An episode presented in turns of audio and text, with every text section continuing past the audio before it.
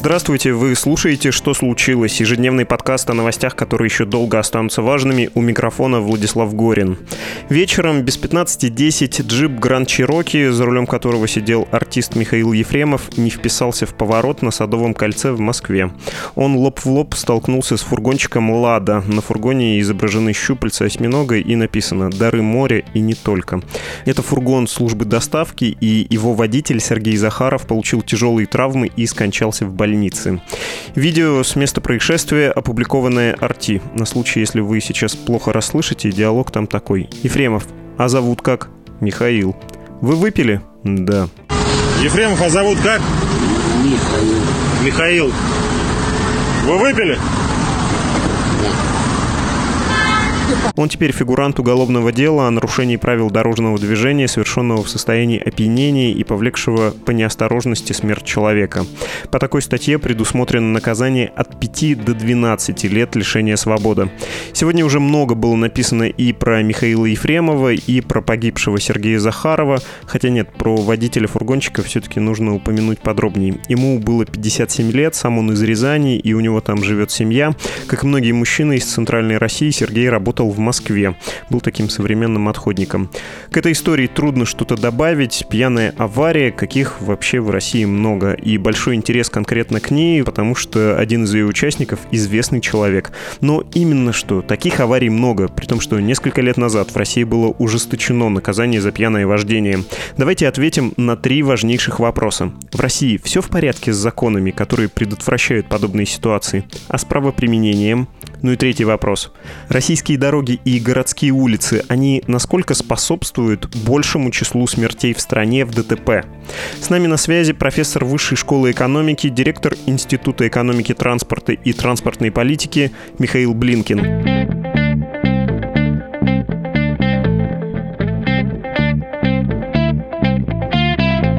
Здравствуйте, Михаил Яковлевич. Добрый день, здравствуйте. Давайте поговорим о статистике ДТП в России, и я боюсь, что у меня коротко не получится, но это важный момент. На сайте ГИБДД есть э, очень красивый, хорошо сделанный раздел статистики, и если его открыть, то можно много интересного найти. Например, карту ДТП в стране, и это такие красные пятна на месте мегаполисов и маленькие капельки крови вдоль э, всех основных трасс. Но мы, в общем, там не за метафорами, а за цифрами, которые, если в самых общих чертах анализировать, выглядит следующим образом, что, во-первых, аварий в стране много, а во-вторых, что динамика снижения за последние годы незаметны. Сейчас вы меня поправите, если моя аналитика диванная и некомпетентная. В 2019 году в ДТП 211 тысяч человек получили травмы, и это, в общем-то, дико много.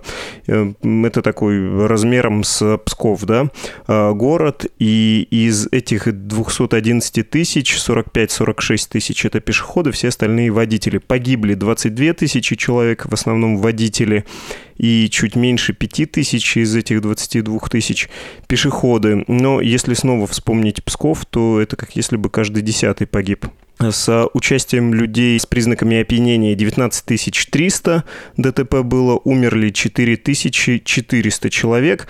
И поправьте меня или согласитесь, я прав, что говорю, что это дико много, да? Тем более, что в некоторых странах гордятся и стремятся к нулевой смертности на дорогах. И второй момент. Действительно ли динамика практически отсутствует за последние лет 5-10? Так, ну вот здесь есть верное утверждение, есть неверное. Значит, существует дело, Абсолютную статистику аварийности мировые базы данных вообще не ведут. Но вот есть две мировые базы. Одна называется IRTAT, International Road Traffic Accidents Database, IRTAT. И у Всемирной организации здравоохранения, ВОЗ, тоже есть статистика по всем странам мира. Так вот, они смотрят погибших, потому что какая статистика по железным авариям вообще никого не интересует. В их отчетах обычно пишут так, это зависит от национальных особенностей учетной политики между государственными статистическими, полицейскими и страховыми структурами. То есть это вообще их не интересует. Интересуют погибшие. Это самая страшная статистика, самая информативная. Она, собственно, по существу дела. Кто кого там слегка там задел крылом, помял подвеску, никого это не интересует в мире. Мы по традиции это ведем, но здесь не об этом разговор. Теперь по поводу летальной аварийности. Вот самая страшная и самая информативная статистика. В России летальная аварийность снижается последние годы очень приличными темпами. Мы снижаем количество погибших на дорогах, Ну, вот, скажем, если брать большой срок, с 90-го года по 20 то количество погибших на дорогах мы снизили в два раза. Вот у нас в 2019 году было 18 тысяч погибших, ну, даже чуть меньше, ну, на кругло 18. А вот в 90-м году, на заре русской автомобилизации, когда просто автомобили появились, еще, помните, еще привозили секонд-хенд из Германии, вот, у нас было вдвое больше – Последние годы абсолютное количество погибших и так называемый показатель социальных рисков, сколько погибших на 100 тысяч населения, у нас снижается очень серьезными темпами. 7, 8, даже 10 процентов в год в некоторые периоды. Да? То есть у нас количество погибших на дорогах, как в абсолютном выражении, так и на 100 тысяч населения, очень здорово снижается. Разумеется, до стандартов, принятых лидерах мирового рейтинга безопасности дорожного движения, нам очень далеко. Потому что вот у нас показатель социальных рисков 2019 года 11,5. То есть 11,5 смертельных случаев на 100 тысяч населения. Ну, вот в странах-лидерах это все лучше 4 единиц. И там у них стоит действительно замечательный лозунг «Above Zero». Он, правда, недостижим даже в официальных прогнозах Евросоюза. Ну, как бы это лозунг остается, а цифры все-таки нулевые, если никто не ставит даже на 30-й год. Но действительно, вот в странах-лидерах, страны-лидеры – это Северная Европа, ну, вот Великобритания, Германия, Голландия, Норвегия, Швеция, ну, Япония еще, да, кроме европейцев. Ну, вот у них ниже четырех, у нас 11. У нас, правда, есть в национальных э, целях, сформулированных известным указе президента, стоит цифра 4 к 2024 году и 0 к 30 но это вот такие политические установки. Нам до них еще пока очень и очень далеко. Хотя вот объективности ради, ну я за этой статистикой слежу с глубоких советских времен, у нас сейчас динамика, в общем, в правильную сторону. Говорить, что цифры хорошие, в принципе, в нашей этой самой дисциплине таких слов вообще не употребляют, потому что пока люди гибнут на дорогах, ничего хорошего нет в принципе. Но то, что статистика идет в нужную сторону, это объективный факт. Теперь то, что вы сказали по поводу пьяных водителей. Да, действительно, из 18 тысяч 4 тысячи с лишним погибло это вот по вине пьяных водителей. Но тут опять же вопрос сравнений. Вот в странах-лидерах мирового рейтинга безопасности дорожного движения пьяный водитель не выделяется даже как отдельная категория, выделяется категория 3D. Это три английских слова. Опасное вождение – danger, drink и drugs. То есть вот наркотики, алкоголь и опасность. Причем на первое место стоит вот первая буква D, это danger, опасность. Опасное вождение – вот самый страшный грех, который жутко преследуется. Алкоголь, безусловно, везде преследуется. Другое дело, что существуют разумные нормы, так называемую коктейльную дозу нигде не преследуют в мире. Ну, понятно, что персональных водителей у европейца нет – и тот свой бокал коктейля или там, шампанского выпьет на каком-нибудь приеме. Это, это считается, не считается нарушением. Да? Но, в принципе, серьезная доля алкоголя в крови, она, так сказать, везде преследуется и очень жестоко. Ну, ну жестоко до невозможности. Но это грех наряду с двумя другими – вождение под наркотиками и опасное вождение. Опасное вождение, даже в случае, если идеально трезвый водитель, это жутко, это уголовное преступление. И оно рассматривается, опасное вождение, это огромная разница между нами. Опасное вождение как создание угрозы жизни и здоровья неопределенному кругу лиц. Вот когда какой-то идиот у нас здесь на улице строителей стрелял из окна, вот его преступление, он же не целился в кого-то конкретно, он вообще не соображал, что он делает, да? Но он создавал угрозу жизни неопределенному кругу лиц.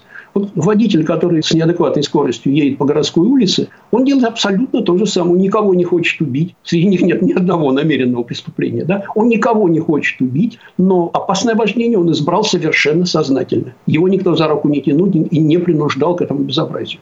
Вот в этом мы отличаемся. У них 3D, а мы боремся вот с одной единственной вещью. Вот а мы боремся с алкоголем. Нет, опасное вождение – вещь не менее страшная. При этом, помяните мое слово, после ситуации с Ефремовым обязательно кто-нибудь предложит ужесточить законы. И в 2015 году уже ужесточали уголовный кодекс в части наказания за пьяное вождение. И, опять же, то, что я вижу по цифрам ГИБДД, я вот не замечаю какой-то существенной разницы. Вообще, это ужесточение повлияло, и ужесточение законов влияет на что-то? Или важнее правоприменение, или надо не ужесточать, а, как вы говорите, более качественно подходить, да, еще и агрессивное вождение, опасное разумное вождение, например, пресекать? На самом деле вопрос разумности норм. Ведь у нас одно время было даже, так сказать, 0 промилле, вот такая была норма. Да? Вот все это, так сказать, абсолютно не соответствует мировому опыту. Ну, 0 промилле биологически невозможно, как мы помним. Да, существует разумная норма, которую следует соблюдать. Существует правоприменительная практика, которая очень далека от минимально разумного какого-то сказать, состояния. Правоприменительная практика, сказать, которая полностью исключает сговор с дорожным полицейским. Сговор с дорожным полицейским в разных странах мира просто небывальщик. По простой причине, что как объяснил как-то вот моему приятелю полицейский, русскоговорящий, их немало и в Канаде, и в Германии, и в Израиле, да, что, парень, ты что мне за идиота держишь? Я из-за твоих 100 евро буду рисковать пенсией. Вы понимаете, сговор с дорожным полицейским абсолютно немыслим. А для этого нужна очень серьезные пенсионные гарантии. Там ну, целый набор институций, который делает полицейского неподкупным. Да? И потом вторая же вещь, вторая же вещь, что человек понимает, что даже если он не сделает аварию, это очень дорого, это очень дорогой риск. У нас риск, в общем, недорогой, потому что если я никого не убил, то, в общем, всегда разойдусь миром. Поэтому тут масса вещей. Я не могу сказать, что у нас в этом направлении нет улучшений потому что транспортное поведение в массовом порядке, оно становится, кажется, приличнее. Самая простая вещь. У нас на земле научились пропускать пешеходов. Вот это экспериментальный факт. Такого еще 15 лет назад не было. Научились пропускать других автомобилистов, научились пристегиваться, хотя это было достигнуто минимальным повышением штрафа. И, кстати, низовая полицейская коррупция минимально. Не знаю, когда вы последний раз сталкивались с гаишником, который берет взятку. Я не сталкивался вообще никогда в жизни. На самом деле, я просто дольше езжу за рулем. Сказать, я, безусловно, сталкивался. Но могу сказать, что пристегиваться научились, пропускать научились. Разъезд на нерегулированном пересечении стал гораздо более более предсказуемым, потому что привычка цивилизованного общения водителей, ну, вот так удаленного общения водителей на дороге, она цивилизовалась, безусловно. Низовая коррупция, то, что она стала меньше по сравнению с 15-летней, 10-летней давностью, и это правда. Поэтому я и говорю, что какие-то улучшения у нас происходят. Ну, пожалуйста, еще одно улучшение могу назвать. У нас медицина с катастроф, связанная с оказанием неотложной помощи пострадавшим ДТП, просто день и ночь, если сравнивать с 15-20-летней давностью. Огромное улучшение. То есть, на самом деле, не случайно ведь все-таки стабильное снижение смертности на дорогах темпом порядка там, в 8, ну, даже на 10% в год – это факт. Ну, вот, условно скажем, последние пять лет это четко соблюдается. Вот у меня кривая просто. То есть, естественно, все это вместе. И самый первый, самый первый факт – это не дороги, это не автомобили. Самый первый факт – это транспортное поведение массового участника дорожного движения. Вот это поведение стало гораздо более цивилизованным. Разумеется, были и будут. Ничего здесь не помогают никакие ужесточения. Ну что, мы теперь пьяных расстреливать будем? Опять же, сказать, ужесточения не помогают. Помогают вот нормальные такие цивилизаторские меры. И еще тут же вопрос в том, что упорядочение еще требуется по самой простой вещи. Скоростной режим. Наш скоростной режим, он экзотический. Плюс-минус лапать у нас равняется 20 километрам. Это называется у нас нештрафуемый порог. То есть формально в городе 60, но все знают, что 80 не штрафуется. Ну так вообще нигде нет.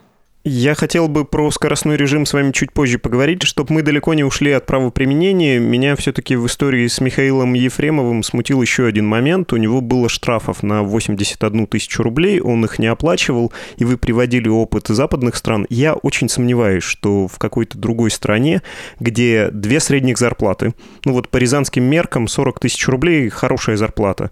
И если у человека есть на две средних зарплаты по стране штрафов, что он мог бы сесть за руль и далеко уехать. Здесь уехал, и многие уезжают, да, и к штрафам вообще относятся так халатно. Ну, то есть, с одной стороны, система реагирует, выносит предупреждение, даже наказывает, но это не влияет на поведение водителя. Он все равно может сесть и поехать. Ну, то есть, у него нет стимула к исправлению, он может игнорировать. Ну, на эту тему правоприменения чрезвычайно простое. В стандартной штрафной квитанции, которую получает водитель любой западной страны, там они немножко по-разному выглядят, но, в общем, одно и то же. Там написано, уплати, голубчик, течение 48 часов или оспорь в суде. Почему 48 часов? Если ты 48 часов не оплатил, в суде не оспорил, у тебя начинается уже взаимоотношения не по поводу твоего транспортного поведения, а по поводу твоих взаимоотношений с национальной, федеральной, штатной, какой угодно налоговой службой. И у тебя пойдут уже пени, штрафы, то есть тебя просто разорят, грубо говоря, если ты этого не сделаешь. Уплатив 48 часов или оспорь в суде. Кстати, в суде можно оспорить, я знаю много таких случаев, когда люди вот доказывали, что он был прав, что здесь фиксация была несправедлива и так далее. Но если ты не сделал ни того, ни другого, идут очень тяжелые последствия. Второе тяжелое последствие, которое ведет везде. У тебя вся твоя водительская история содержится в файле, я говорю, это практически всех развитых стран, без исключения, содержится в файле, в котором отмечаются все твои грехи. Вот кончится год, и у тебя выписанный штраф, и тем более не оплаченный, у тебя будет страховка дороже твоего автомобиля. И тебе придется его поставить на прикол, или пусть это жена водит, или там какой-то родственник порочишь, неважно. Сам ты за руль уже не сядешь. То есть вот все эти вещи у нас, ну, еще абсолютно архаично устроены. Вот это чистая правда, вы верно говорите. Не оплатил штрафы, а сгорят. То есть ты не оплатил штраф, это страшный сон. США тебя будет преследовать казначейство. Знаете, это, это, это круто. В Германии, в некоторых землях, это тоже хочется еще хуже, чем в США. То есть, грубо говоря, ну, не платить штраф, это только у нас может. Хорошо, давайте про скорость, то есть про вашу основную профессию поговорим, по вашей основной квалификации. У вас вообще тяжелая профессия планирования города, потому что любой человек, который хоть раз заказал латте, он уже урбанист. Так же, как любой, кто выпил пиво, уже футбольный тренер. Ну так вот, я немножко в роли диванного эксперта, позвольте, выступлю. Вы сказали про скорость, и мэрия Москвы той же неоднократно, года с 14 как минимум повторяет, что да, давайте снизим скорость в городе до 40 или до 50 км в час, ну тем более, что, как вы упомянули, 40 означает 60, 50 означает 70. И тем не менее, этого не происходит. И, как мы видим, в центре Москвы на Садовом кольце есть, по сути, многополосная скоростная трасса без существенных ограничений скорости, и, наверное, на широкой и ровной трассе это и невозможно, все будут нарушать, и без разделительного ограждения. Это ведь само по себе провоцирует весьма опасную ситуацию, правильно? Вот здесь все на порядок сложнее. Пункт первый. В развитых странах мира, ну, в США это произошло в 1946 году, было четко разделено понятие мальчик-девочка. Вот это улица, вот это дорога. Улица – это элемент общественного пространства, где ходят пешеходы, ездят велосипедисты, троллейбусы, трамваи, автобусы. Автомобили на улицу, конечно, пускают, но там они угнетенный класс. Дорога в противоположности улицы, вот стрит авеню улица, это элемент общественного пространства. И там скорость всегда очень низкая. Там даже есть очень простая вещь. Есть такое психологическое правило 1 10 Вебера Фехнера. Значит, вот пешеход идет 3 мили в час, это 5 километров примерно, да? Значит, автомобиль должен ездить не больше 30 миль в час, то 50 километров. То есть 50 километров, 5 километров. Вот чтобы не пугать живого человека. Это улица. А вот дорога – это инженерное сооружение, где пешеходов вообще никаких не должно быть. И это инженерное сооружение предназначено исключительно для скоростного движения автомобилей. Вот это разделение, оно прошло в странах мира как воинский устав. У нас в Москве и вообще во всех городах России до сих пор преобладают бисексуалы. Это не мальчики и не девочки. Причем это выражение не мое, это вот так над нами смеются наши зарубежные коллеги.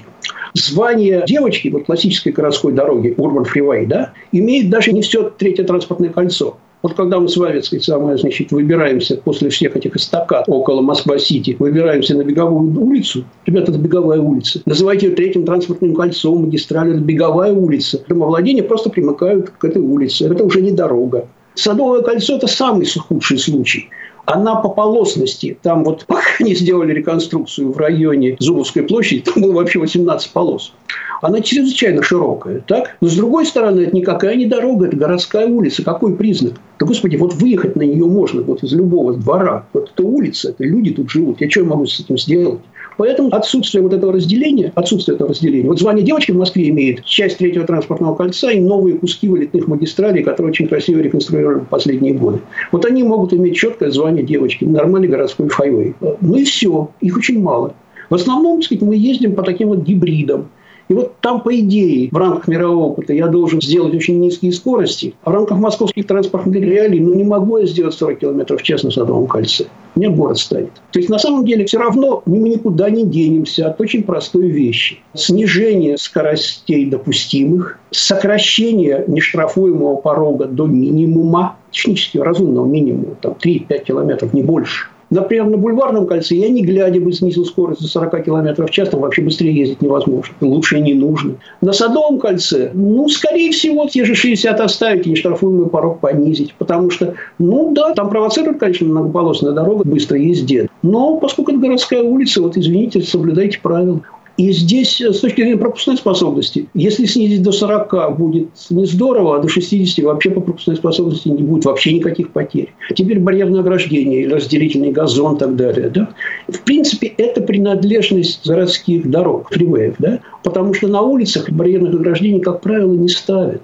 Это и технически не всегда возможно. И это, так сказать, на самом деле просто расписаться в том, что я не могу приучить городского обывателя, городского водителя соблюдать правила дорожного движения. Ребят, не надо там быстро ездить. Да, конечно, сказать, там есть дискомфортные куски, когда у нас между светофорами большое-большое расстояние. Ну, вот, к примеру, сказать, самое там очень красиво. От каретного ряда и почти до колхозной площади. Там отлично можно разогнаться. Там самотечные эстакады и вперед, да? Ну вот, ну что ж, не разгоняйся. То есть здесь, где я могу решать технически? Надо решать технически. И вот в Москве, все-таки куски нормальных городских дорог уже появились а где я не могу решить технически. Вот Садовое кольцо я не могу превратить в Urban Freeway. Ну, никак не могу. Значит, я там должен наступать на горло собственной песни и ехать аккуратно. А это дело именно в регулировании или в каких-то внелогических вещах? Потому что народное это сознание на такие рассуждения скажет, так понятно, почему все это не делается, потому что на своих членовозах с мигалками ездят э, депутаты и правительственные чиновники, и им невыгодно, чтобы это было не гладкое поле асфальта, а вот именно, чтобы в нынешнем виде и не дорога, и не улица. Именно поэтому так все неудобно сделано, а мы страдаем и мрем. Так ли это? На самом деле здесь это и так, и не так. Одна сторона дела, что, э, вот скажем, США не самая безопасная страна мира, но, в общем, если сделать поправку на невероятное количество автомобилей в Америке, в общем, гораздо более безопасная, чем Россия. У них есть очень простое правило. Привилегированным участником дорожного движения является кортеж президента Соединенных Штатов при совершении официальных поездок. И в этот замечательный список добавляются еще emergency cars, вот неотложные службы, да, и траки почтовой службы. Но это вообще святое в Америке, траки почтовой службы. С появлением всяческих имейлов, конечно, их значение уменьшилось, но вот эти три привилегированные категории emergency cars, траки почтовой службы и кортеж президента Соединенных Штатов. Вот эти бравые полицейские из детективных фильмов, там есть четкое разделение. Ты оперативник за преступником, у тебя есть право нарушать, вот мигалка у тебя и так далее. Генерал, который едет по служебным делам, он участник дорожного движения по общим правилам. Эти вещи еще более жесткие в Западной Европе, где вот это у меня был замечательный обмен репликами с русскоговорящим немцем, э, который заметил, что у нас второй помощник районного прокурора имеет на дороге гораздо больше привилегий, чем Ангела Меркель. Это чистая правда, вот эта история из жизни – есть такой документ, он называется «Административный регламент ДПС». Официальный документ опубликованный, совершенно открытый. Вот там несколько страниц мелким почерком излагаются особые участники дорожного движения, к которым надо относиться по-особому. Там все на свете. Судейские, прокурорские. Вот это пункт первый. Пункт второй. Не надо представлять так, что у нас есть агнцы и козлища. Вот козлища – это всякие депутаты, генералы, которые гоняют с мигалками – и, соответственно, агнцы – это прочие участники дорожного движения, которые только страдают. Да нет, к сожалению, это неверно. Потому что агнцы у нас тоже чрезвычайно хороши. Я присутствовал несколько раз на публичных обсуждениях по самому, казалось бы, безобидному поводу. Давайте снизим допустимую скорость на бульварном кольце, узеньком. Что же я выслушал от право-левозащитников интересов московских автомобилистов? Враг народа был самый легкий. То есть не надо вот акции козлищи. Да нет, все хороши. А на самом деле эта проблема чуть сложнее, чем вы задали вопрос. Понятно. Если подводить итог, дороги сделать двух категорий улицы и, собственно, городские спидвеи. Нет, вот, нет, на самом деле, вот улично-дорожная сеть, вот улично-дорожная сеть, почему называется улично-дорожная? Вот улица – это элемент общественного пространства, дорога – это инженерное сооружение специально для автомобилей. Вот это разделение существует и в нормативной практике, и в законодательстве. Но существует, если брать, начиная с американского опыта, это уже больше 70 лет. Да?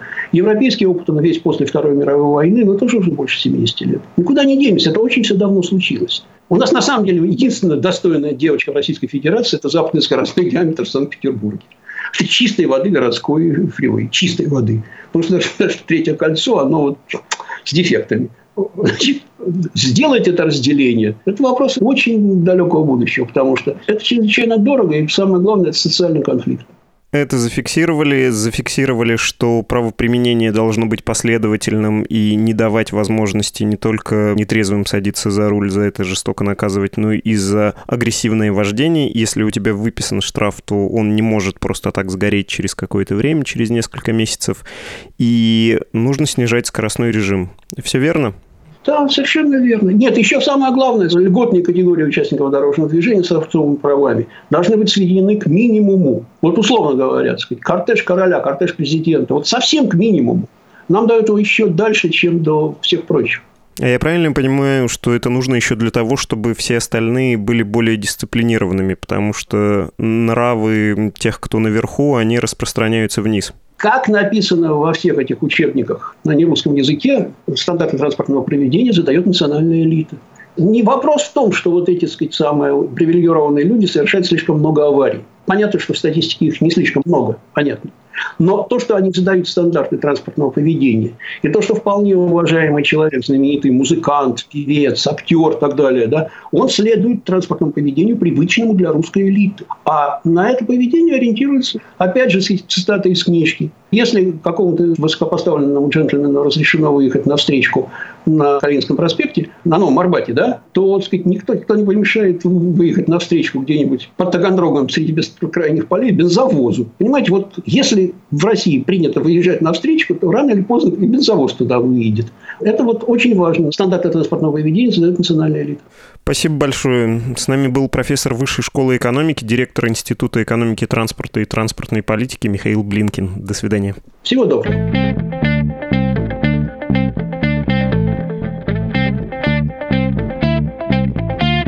Это был подкаст «Что случилось?» о новостях, которые еще долго останутся важными. Вы можете послушать и другие наши выпуски, например, про шоу «Comment Out» с его ведущим Владимиром Маркони. Подписывайтесь на наш подкаст, мы есть на всех основных платформах, включая Apple Podcasts, Google Podcasts, Spotify, CastBox и Яндекс Музыку. Если хотите, чтобы мы позвали кого-то в гости или просто хотите предложить редакции тему, пишите на адрес подкаст собакамедуза.io и в Telegram «Медуза loves you». До свидания.